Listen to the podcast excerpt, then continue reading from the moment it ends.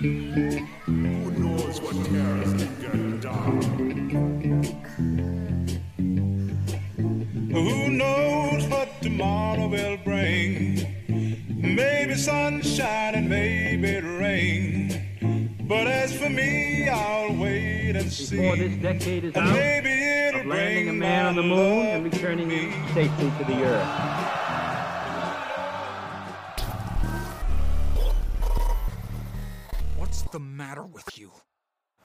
¿Cómo les va, damas, caballeros y niños? Estamos aquí en una nueva edición de Quién sabe podcast. Yo no lo sé. ¿Y tú? Ese va a ser el eslogan, yo lo decidí. Eh, bueno, estamos aquí en el tiempo y el espacio. Es el 10 de junio del 2021, el año post-pandémico, eh, donde estamos siendo devorados por, por, un, por una mancha de, de señores criminales que quieren comerse nuestro país de un solo bocado y quieren tenernos como caramelitos tranquilos que permiten ser chupados. Yo no quiero ser chupado, por lo menos no por estos señores. Quiero ser chupado por fuerzas a las que yo permita y otorgue este poder de chupamiento, de chupación, de chupación, de true pasión, true passion. Entonces, ¿qué podemos hacer al respecto? Esa es la pregunta. Sufrir, llorar, ver Willax todo el día, indignarnos, acusar a los influencers de ser el mal endémico de esta sociedad. Podemos hacer todas esas cosas combinadas y quizás nos hagan creer que estamos haciendo algún tipo de justicia o que somos mejores que el prójimo. Ah, pero lo que verdaderamente tenemos que hacer es esperar, cooperar y tratar de sacar adelante algún movimiento para sacarnos de encima a estos infelices. Yo no creo que su verdadera esperanza sea el comunismo, que sea la repartija de tierras, que sea la repartija de poderes, de estabilidad, de un pueblo más nutrido, sino creo que Cerrón y el Pelele de Castillo son rateros que solamente quieren chupar de la teta china y que quieren que quieren que chupar de tetas sea posible todas las noches, probablemente de mujeres exóticas y de tetas exuberantes. Creo que son señores contaminados por un cáncer llamado eh, avaricia y llamado hedonismo, ¿no? Al final es un hedonismo, es un hedonismo, una palabra innecesariamente complicada para simplemente decir que les gusta chupar y les gusta gastar y les gusta robar y les gusta beneficiarse sin haber hecho lo suficiente para beneficiarse. Creo que son terroristas, creo que no es lejano decir que podríamos ser dominados por un grupo similar a ISIS, que cabezas podrían ser decapitadas y que tranquilamente Beto Ortiz podría yacer dentro de una estaca, sobre una estaca, anticuchado, de culo a cabeza en una estaca. Ese podría ser el futuro que le depare a Beto Ortiz y por eso lo saludo y lo celebro como un tipo por lo menos valiente, por lo menos valiente. Igual va para Phillips.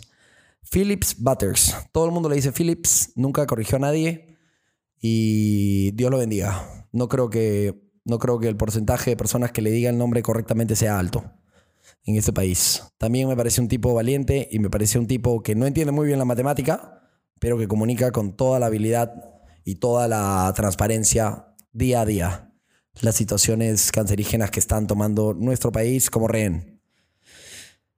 ¿Qué es lo que ha sucedido recientemente?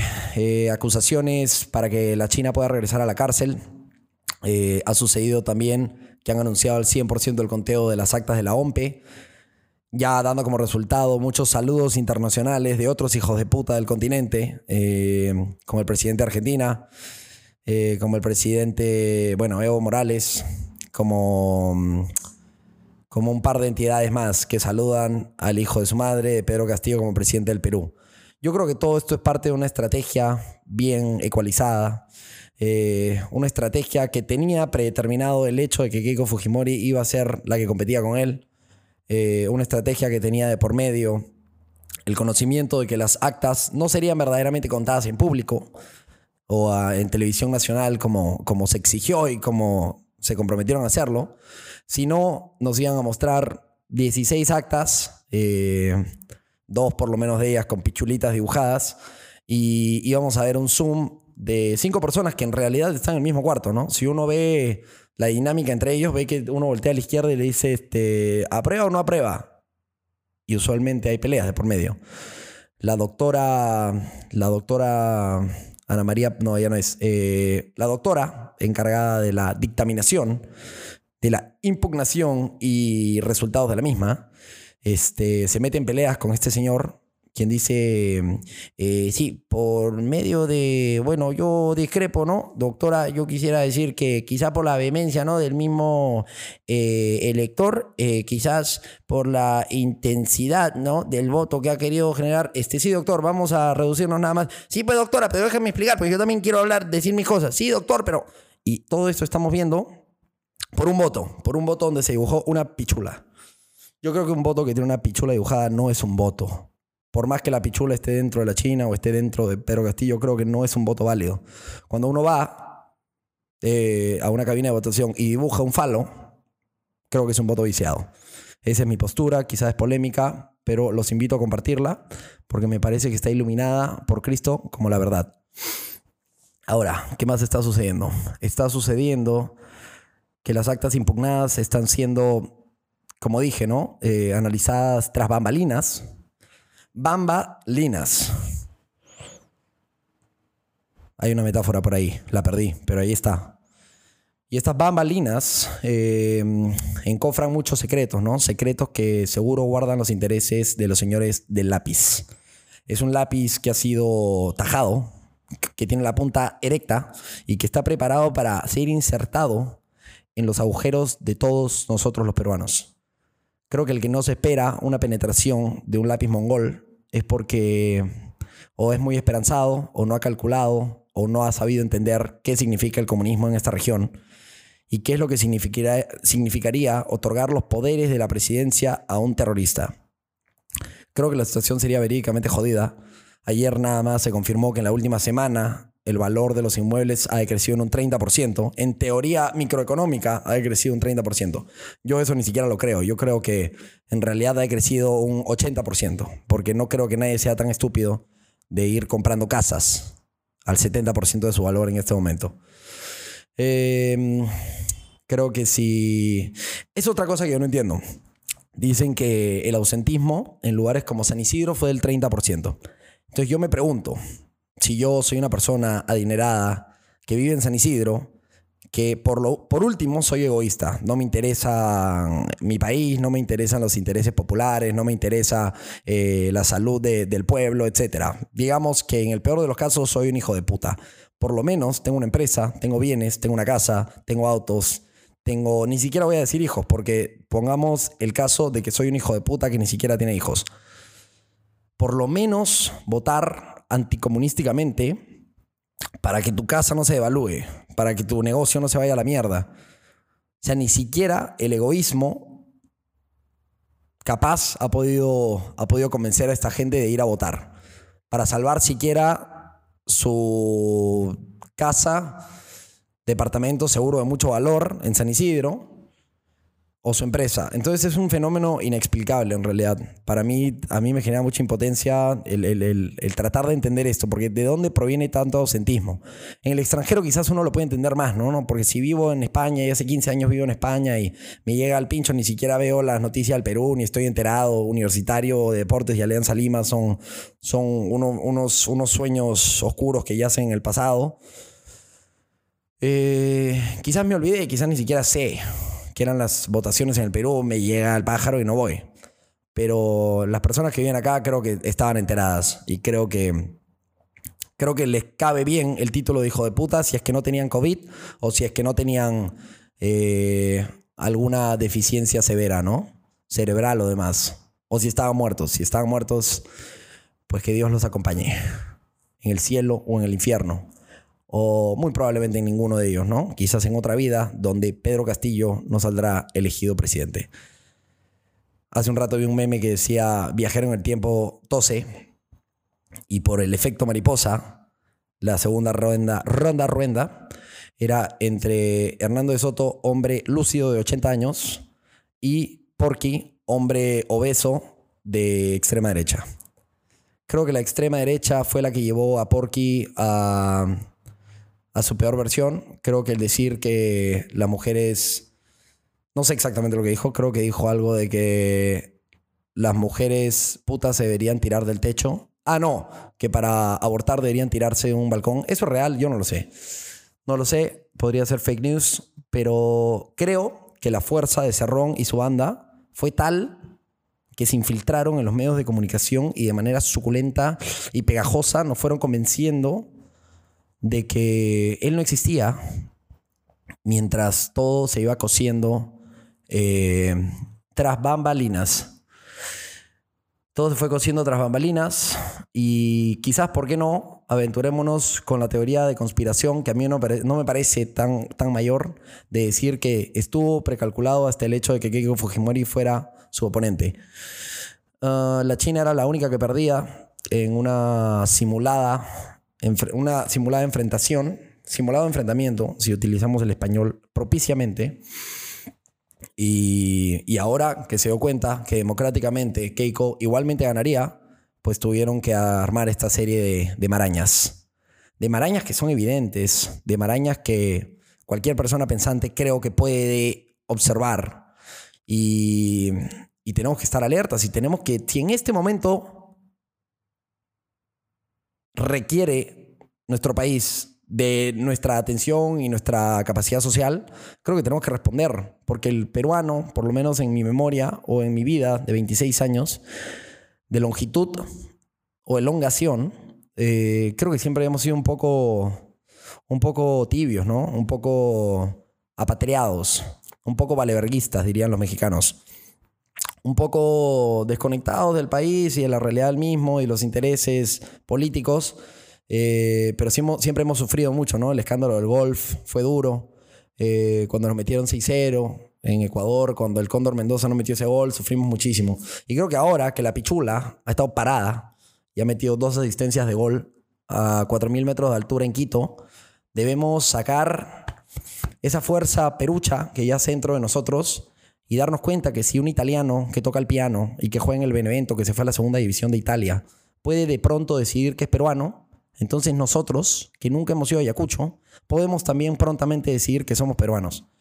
Creo que el nacionalismo, si bien puede ser una ilusión óptica y moral, debemos en este momento darnos cuenta que el estado de nuestras vidas dentro de uno, dos o tres años no sería una ilusión, sería probablemente una mierda. Viviríamos en un lugar robado de sus recursos, en un lugar eh, donde esos recursos se irían a beneficiar marcos narcoterroristas como el venezolano, como el cubano, etcétera, y donde seríamos prisioneros de, de un sistema que sabemos por evidencia milenaria que no funciona en el mundo moderno. Sería lindo que funcione el, el comunismo, sería lindo que el, el socialismo perfecto existiese, pero no existe porque los seres humanos son avaros, porque los seres humanos funcionan en una escala de jerarquías y porque los seres humanos son freudianos y como diría Freud, eh, buscan a una pareja sexual que se asemeje a su madre. Espero ese no sea el caso para mí, espero no sea para ti. Freud diría que sí lo es. Eh, y Jordan Peterson, si no lo conocen, eh, psiquiatra médico, psiquiatra médico, bueno, todos, lo- todos los psiquiatras son médicos. Disculpen mi ignorancia, pero psicólogo, mm, social psychiatrist. He tenido que acudir a mi inglés. eh, aquí, perdón, no, qué vergüenza, la verdad, pero eh, psiquiatra social. Psiquiatra social Jordan B. Peterson dice que si hubiésemos vivido en Alemania, lo más probable es que hubiésemos apoyado al Tercer Reich.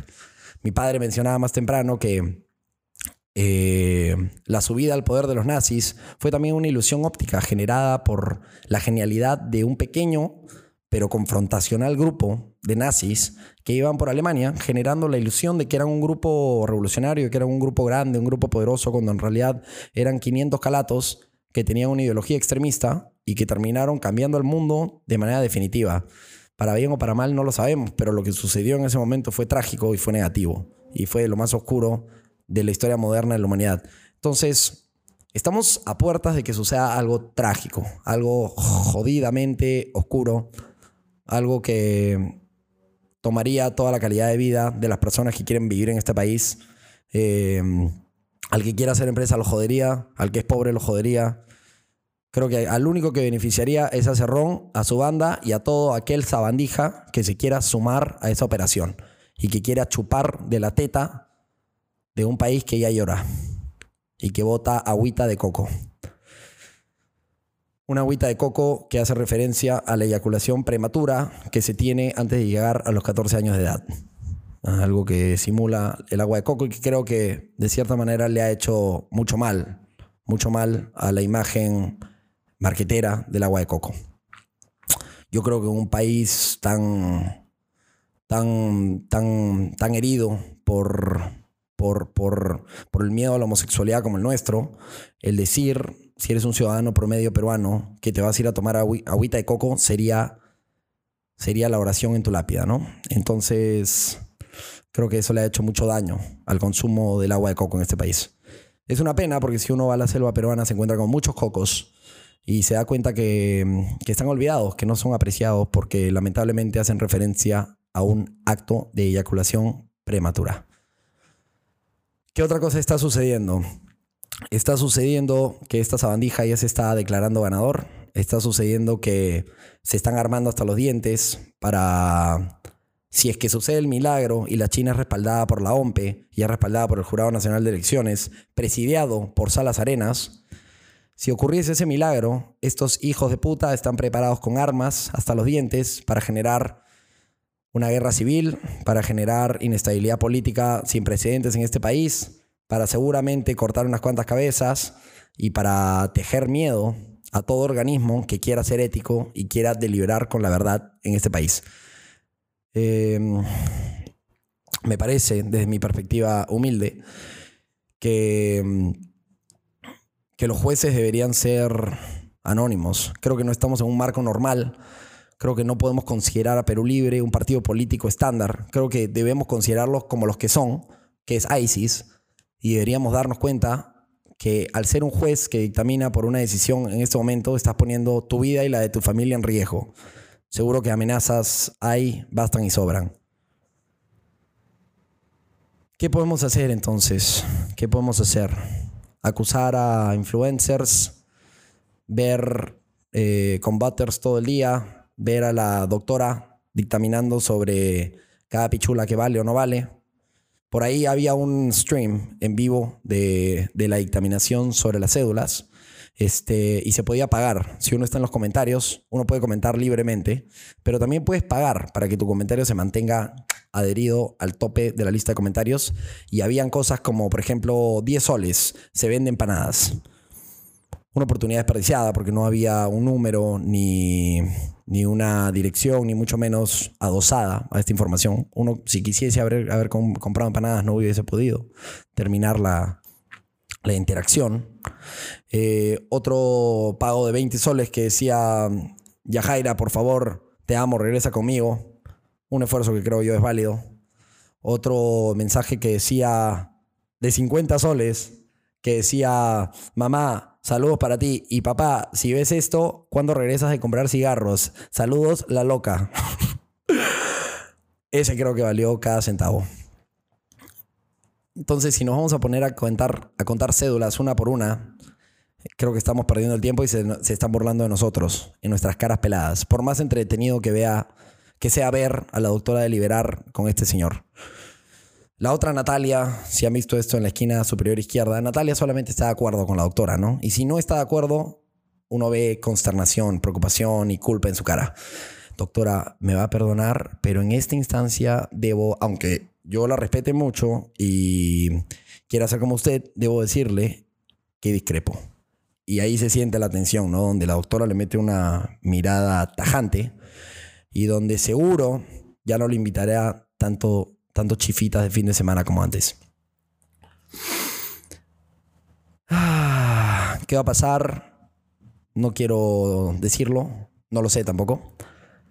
Eh, pero espero que no salga elegido este señor, espero que prime la ética, espero que de alguna manera los esfuerzos cívicos de querer un mejor mañana en este país, como los de los estudios abogados que están entregando todas sus capacidades instaladas para rescatar al Perú de esta mañosería, Ojalá nos puedan llegar a un, mejor mañana. Ojalá podamos llegar prontamente que Keiko Fujimori es la justa presidenta del Perú.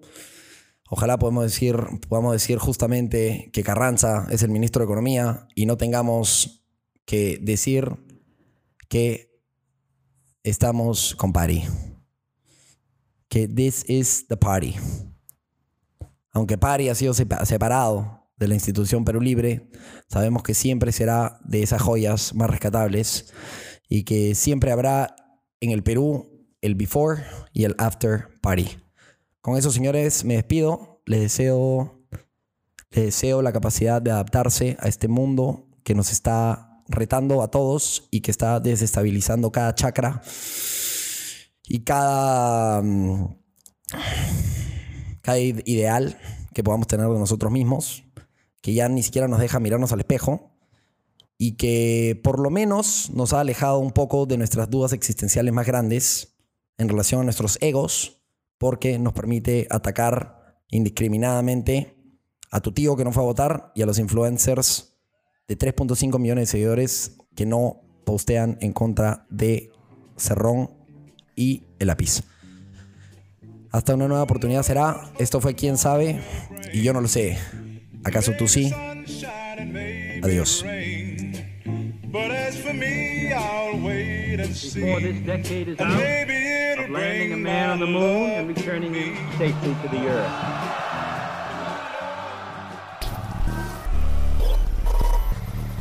What's the matter with you?